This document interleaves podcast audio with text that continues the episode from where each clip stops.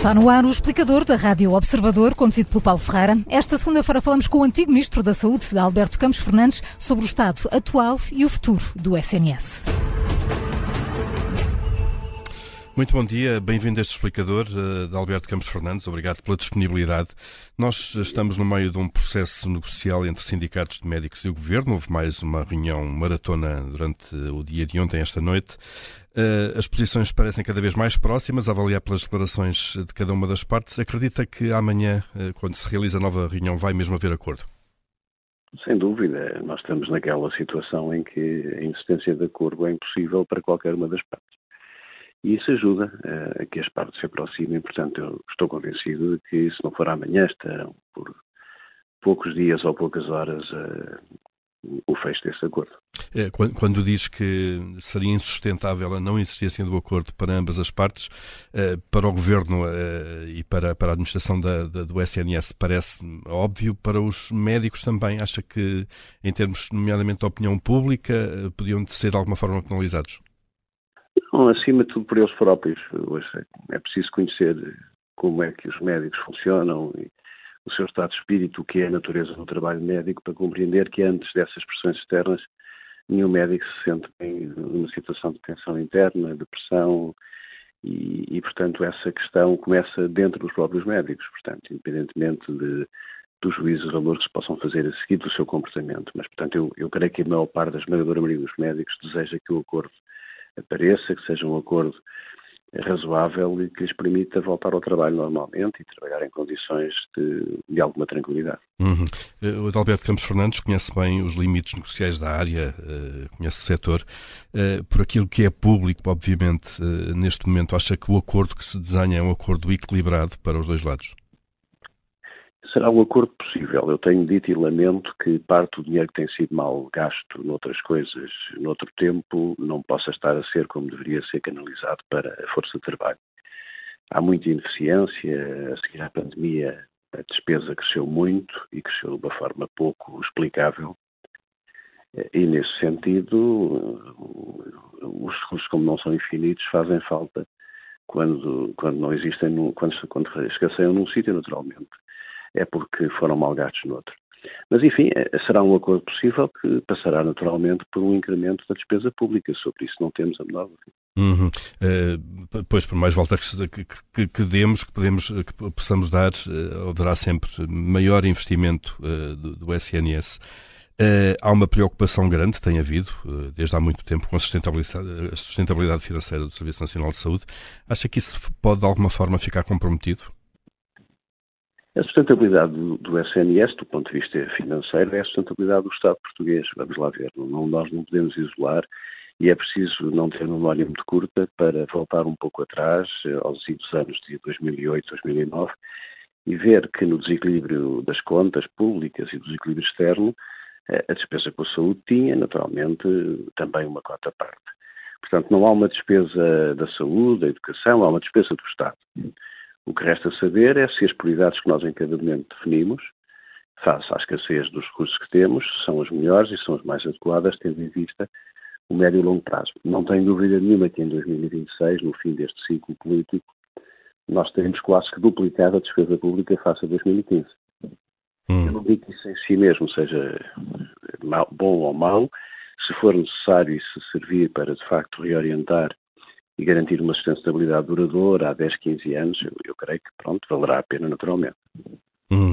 Uh, os enfermeiros, olhando para o lado, uh, até que ponto é que podemos uh, estar também a abrir em termos de despesa, se quisermos, uma caixa de Pandora? Os enfermeiros estão a começar hoje também uma recusa uh, às horas extraordinárias. que efeito de contaminação no setor e até noutros setores, eventualmente, é que um acordo com os médicos e este braço de ferro pode ter? Parece-me evidente sobre isso, creio que ninguém que observe o fenómeno social, político ou orçamental em Portugal terá a mínima dúvida. Eh, quando nós intervimos de uma forma mais eh, disruptiva, eu diria mais intensa sobre o setor profissional, naturalmente que iremos ter eh, consequências noutros setores, quer dentro da saúde, como referi muito bem, quer nas outras áreas da administração pública que, estão também sob grande pressão, isso é inevitável. Uh, olhando aquilo, aqui para aquilo que está em cima da mesa, eh, no caso concreto com os médicos, uh, visto de fora, parece haver aqui um, uma espécie de um contrassenso, numa altura em que nitidamente o SNS precisa de mais profissionais uh, e no limite de mais horas de trabalho, por mais profissionais ou pelos que estão lá já, há aqui um compromisso já em relação à redução do horário de trabalho para 35 Acho horas. Que são muito técnicos e que não, enfim, não são perceptíveis pela opinião pública. Repare, Quer-nos é, ajudar a descodificar durante isto? Vários anos, durante vários anos, tem sido, foi aliás até por comentadores televisivos, por comentadores de referência, foi falado o facto de que o problema do SNS eh, era a passagem para as 35 horas. Ora, isso nunca esteve em cima no que, no que diz respeito ao trabalho médico.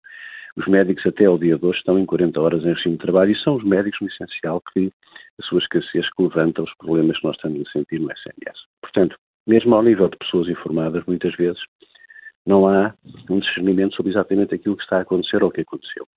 Houve um acordo com os médicos em 2013, fez com que eles passassem, através de uma majoração salarial, para 40 horas, 18 horas na urgência, mas, mas também foi uh, introduzido uma medida que só vai ser regulamentada depois em 2016 do descanso compensatório, que no fundo é uma redução com prejuízo do horário de trabalho. Na prática, os médicos teriam, entre aspas, um desconto por eh, compensação de noites eh, e de trabalho penoso e o tempo médio semanal era muito inferior a 40 horas, portanto seriam 30, 32 horas. Uhum. E isso tem estado a decorrer até aqui. A passagem para 35 horas agora pressupõe, ao que nós temos visto, que esse descanso compensatório, com prejuízo do horário de trabalho, seja anulado. E eu creio que essa é uma das linhas mais difíceis na negociação. Hum. toda a gente sabe que o trabalho médico não é igual, existem 40 e poucas especialidades, a diferenciação entre quem faz urgência e não faz urgência é muito grande, o trabalho de urgência também em si mesmo é diferente, mas há trabalho muito penoso, em que a noite de urgência é de facto muito desgastante e que o médico no dia seguinte não está nas melhores condições para continuar a atividade. E, portanto, tudo isso, é, quanto a mim, é o que estará a tornar mais difícil a conjugação deste puzzle, porque esta redução absoluta do horário na prática não muda muito face ao que existia anteriormente. É não muda nas horas de facto trabalhadas. Horas de Agora, a necessidade de trabalho extraordinário vai aumentar, não tenho disso a menor dúvida, e, portanto, isso terá que ser eh, discutido com os sindicatos, terá que ser, digamos, eh, eh, enquadrado, porque nós não inventamos recursos.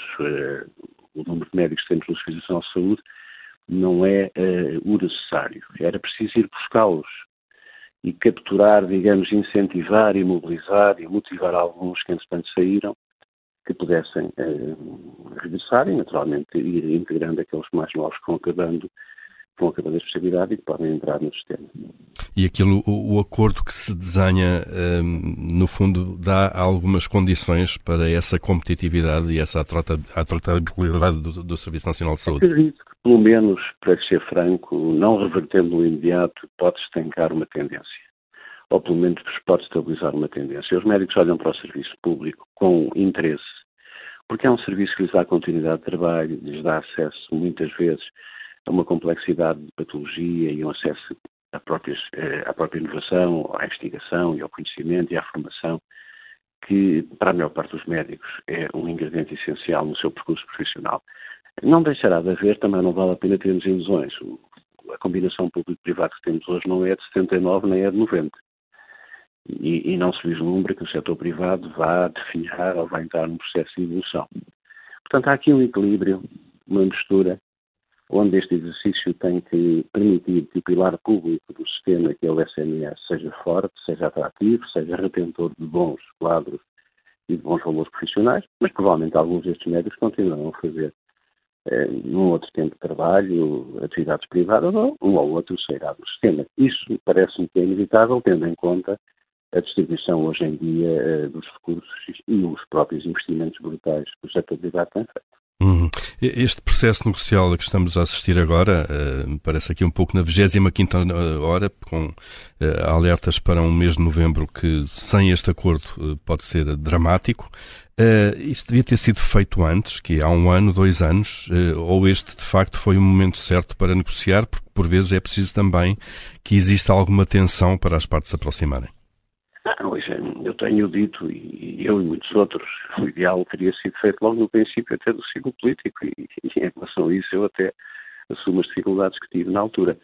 Uh, não foi possível, havia naturalmente questões de, de natureza de equilíbrio das contas públicas, uh, depois houve a pandemia, mas talvez logo a seguir à pandemia devesse ter sido iniciar esse processo ainda por cima numa altura em que os profissionais de saúde foram muito pressionados, foram muito castigados, teria sido a boa altura para um processo negocial tranquilo, sereno, de médio prazo ter sido feito. Bom, não foi possível e, portanto, não vale a pena chorar sobre o leite derramado. Agora é encontrar em estado de necessidade, porque negociar em estado de necessidade é sempre mais difícil, mas é preciso encontrar um acordo.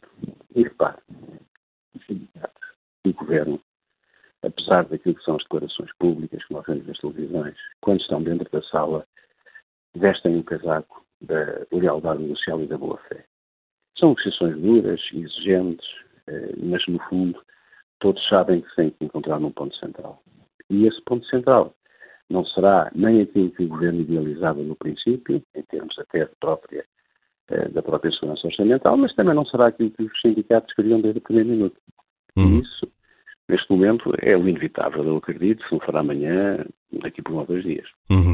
Eh, um acordo pode então aliviar a pressão mais imediata, pode salvar novembro, se quisermos, eh, mas a médio prazo, Adalberto Campos Fernandes, eh, isto não resolve o problema de uma forma sustentada, isto é, paralelamente é preciso continuar a mudar o sistema, não? Sim, é preciso modernizá-lo e libertá-lo de uma visão estratégica que é uma visão muito conservadora. E é preciso não transformar nesta reforma que aí vem, que é de facto uma oportunidade histórica de fazer eh, muito pelo SNS, não transformar o SNS num imenso corpo rígido, eh, burocrático, eh, muito centrado sobre si próprio e muito pouco aberto à realidade local. É o espírito que, o, que esta direção executiva com o Fernando Araújo tem vai nesse sentido, que é pensar global, mas agir localmente e adaptar eh, as respostas às necessidades locais sem nenhum espartilho, sem nenhuma rigidez, não fazendo do SNS uma máquina burocrática e administrativa infernal que tem sido, ao longo dos anos, muito a sua dificuldade. Uhum. Trabalhando com as farmácias, trabalhando com o setor social, trabalhando, se necessário, com o setor privado, flexibilidade e uma lógica de trabalho em rede que não pode abdicar daquilo que é capilaridade, ou seja, uma mãe com uma criança pequena com febre em Lourdes, às três da manhã, não tem que vir para Lisboa. É inaceitável que tenha que vir. E, portanto, esta ideia do trabalho em rede não é, não pode ser incompatível com a proximidade, com a capilaridade e com os cuidados próximos das pessoas onde elas estão. É um trabalho muito difícil, não se escutará num ano, é um trabalho para três, quatro anos, mas, enfim, não há volta a dar porque, efetivamente, eh, o Serviço Nacional de Saúde será, como tem sido até aqui, um elemento estruturante da, da, da coesão social e, portanto, nesse aspecto eu acredito que está todo, todos os atores neste momento estão focados em procurar rapidamente meter o comboio dentro do carril e pô-lo a, a circular normalmente. E vamos aguardar então, eh, para já, eh, no mais imediato, o desfecho destas negociações entre médicos eh, e governo. Adalberto Campos Fernandes, mais uma vez, obrigado pela disponibilidade e um bom dia, boa semana. Bom dia, obrigado. obrigado.